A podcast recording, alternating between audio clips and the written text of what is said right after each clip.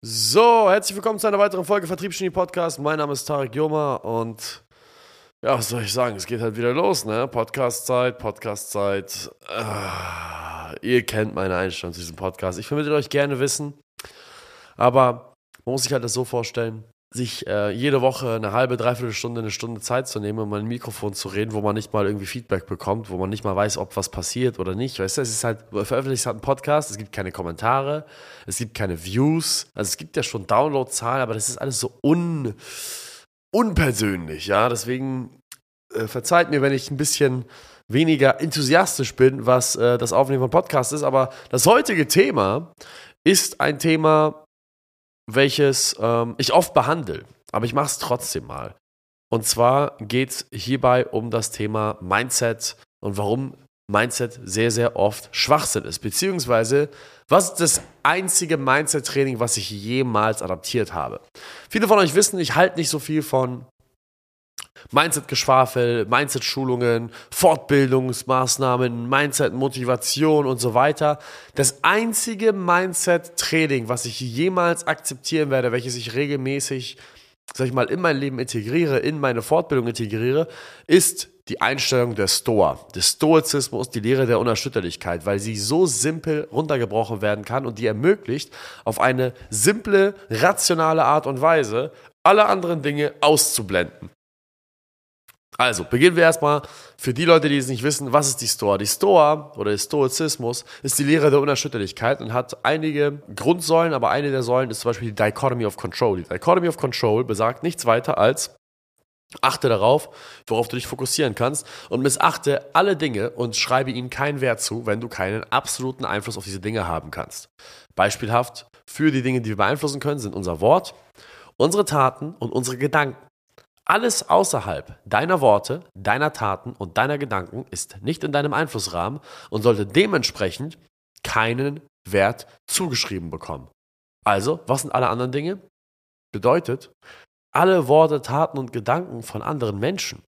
Das sind meistens die Dinge, die uns am allermeisten wahnsinnig machen. Es ist die Handlungen, Worte und Gedanken anderer Menschen, wenn wir sie dann zu hören bekommen. Das heißt, die Store bringt dir schon mal bei, komplett diese Dinge zu ignorieren. Warum? Weil es verschwendete Energie ist, seine Energie hineinzustecken in etwas, was wir nicht zu 110% ändern können. Ein Beispiel hierfür ist ein Mensch, der morgens aufwacht und anfängt zu weinen, weil es regnet. Du würdest ja auch jemanden auslachen, wenn er morgens aufsteht und anfängt zu weinen, weil es regnet. Das ist ja eine sehr, sehr kindische Art und Weise, auf das Wetter zu reagieren. Und du würdest wahrscheinlich zu ihm sagen, sagen, Junge, bist du eigentlich komplett behindert? Warum weinst du? Du kannst doch nicht beeinflussen, ob es regnet oder nicht. Genau dieselbe Analogie kann man aber auch dir sagen, wenn du dich mal darüber aufregst, dass mal wieder jemand schlecht über dich gesprochen hat, mal wieder jemand irgendwas Böses für dich gemacht hat, mal wieder jemand auf dich eifersüchtig, neidisch war. Weil, Junge, bist du behindert, du kannst nicht beeinflussen, wie sich ein anderer Mensch verhält. Wenn mal jemand rassistisch zu dir war, wenn mal jemand dich angespuckt hat, wenn mal jemand XYZ gemacht hat, Du kannst es nicht beeinflussen. Du wirst niemals, niemals die Handlung eines anderen Menschen so sehr beeinflussen können, außer du bist ein Tyrann. Und du entscheidest dich dazu, Leute zu tyrannisieren. Anders geht es nicht. Da ist Gewalt die einzige Lösung. So, das ist die Grundlage.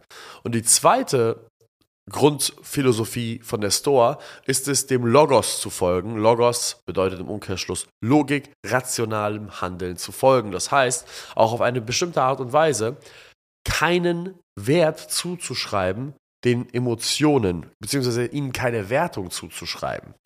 Viele Menschen in der modernen Gesellschaft glauben, dass eine positive Emotion etwas Gutes ist eine, eine gute Eigenschaft hat. Und wenn man traurig ist, dass das schlecht ist. Und dementsprechend wollen sie dauerhaft vermeiden, traurig zu sein und wollen dauerhaft anstreben, glücklich zu sein. Dies ist ein absoluter Irrglaube, dem man nachgehen kann.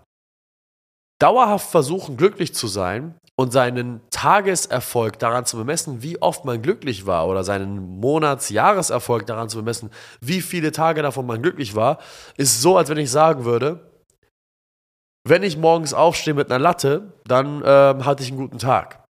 What the fuck? Wie?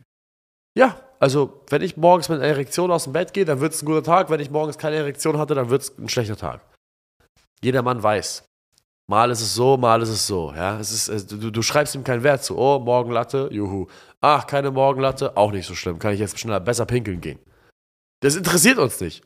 Warum? Naja, weil das eine körperliche Reaktion ist, eine hormonelle Reaktion, die entweder dazu führt, dass man morgens erregt aufwacht oder halt eben nicht. Es ist komplett random. Und genauso ist es auch komplett random, ob in deinem Kopf eine chemische Reaktion, eine hormonelle äh, Reaktion passiert, die dazu führt, dass du dich in einem guten Zustand fühlst, glücklich fühlst, oder ob du gerade mal einfach eine hormonelle äh, Reaktion darauf hast, auf irgendwelche Dinge, auf irgendwelche Art und Weise, wie du dich ernährt hast, und auf einmal fühlst du dich mal ein bisschen schlechter. Der Stoiker schreibt seinen Emotionen keinen Wert zu. Ist er unglücklich, versucht er herauszufinden auf rationale Art und Weise, was er an seiner Unglücklichkeit beeinflussen kann. Hat er schlecht geschlafen? Hat er schlecht gegessen? Gibt es Menschen in seinem Leben, die ihn negativ beeinflussen? Gibt es Enttäuschungen in seinem Leben? Und wenn ja, eine von den Dingen, was kann er daran beeinflussen? Gibt es Dinge in seinem Leben, die ihn unglücklich machen, die er aber nicht beeinflussen kann? Dann lässt er diese Dinge los und versucht die Leere in der Unglücklichkeit zu finden. Das ist super, super wichtig. Er versucht das Unglück nicht loszuwerden, sondern er erkennt an, aha, mein Organismus, mein Körper, mein Gehirn, mein Geist versucht mir eine Message mitzuteilen und versucht mir mitzuteilen, was da ist. Da ist auf jeden Fall Raum für Wachstum. Und der Stoiker nimmt sich diesem Raum für Wachstum an und versucht herauszufinden, was jetzt der nächstmöglich beste Schritt ist, um aufs nächste Level zu kommen, menschlich, geistig, körperlich, wie auch immer. Auf der anderen Seite haben wir halt die Menschen, die halt dauerhaft versuchen, zu jedem Zeitpunkt glücklich zu sein. Wie werde ich glücklich? Ich will einfach nur glücklich sein. Dann werden die Kinder gefragt in der Schule. Ey, hat mich so sauer gemacht, ne? Früher in der Schule, wenn alle gefragt worden sind, was willst du später mal werden? Dann gab es einige Leute, die haben gesagt, ja, Feuerwehrmann, Bankkaufmann, Pilot, Fußballer. Ich habe immer gesagt, Fußballer, Fußballer, Fußballer. Und dann kam irgend so eine Flachpfeife um die Ecke, meistens mit einem deutschen Vornamen und einem deutschen Nachnamen, blond und blauäugig immer sein Hausaufgabenheft geführt, einfach eine, ey, kompletten Knacks auf die Person geschoben und sagt, ich will später einfach nur glücklich sein. Und der Lehrer sagt, oh, das ist aber das Wichtigste, da hast du recht. Warum? Weil sein Vater, seine Mutter gesagt hat, du, du brauchst nur glücklich zu sein in deinem Leben. Sagt das ein Mädel, okay, okay, ja, Frauen sollen glücklich sein. Aber sagt das ein Kerl, ich will einfach nur glücklich sein. Sag mal, das ist so schwul. Das ist einfach schwul. Ich kann das nicht hören. Das geht nicht. Wie willst du als Mann nur glücklich sein? Das funktioniert nicht. Deine Funktionalität als Mann ist nicht, dass du glücklich bist. Kinder und Frauen dürfen den ganzen Tag glücklich sein. Happy, dappy, hihi, haha, hoho aber doch nicht ein verdammter Mann. Denkst du, der Feuerwehrmann, der in ein brennendes Gebäude läuft, weil er ein Kind retten will, macht das, weil er glücklich ist? Nein, der macht das, weil er nützlich ist. Denkst du, die Minenarbeiter, die Gold schürfen in der Nähe des Erdkerns oder irgendwelche anderen Mineralien schürfen müssen und immer tiefer in Richtung Erdkern drillen, während ihnen die Decke fast über dem Kopf zusammenbrüllt? Machen das, weil sie glücklich sein wollen? Nein, sie machen es, weil sie nützlich sein wollen. Der ganze Scheiß, den du benutzt, das Plastik in deinen ganzen Arbeitsgeräten, bei dir zu Hause, an den Maschinen, an deinem PC, an deinen Füßen, muss irgendwo herkommen. Es kommt von Öl, was gebohrt wird von Männern, die das tun, was notwendig ist.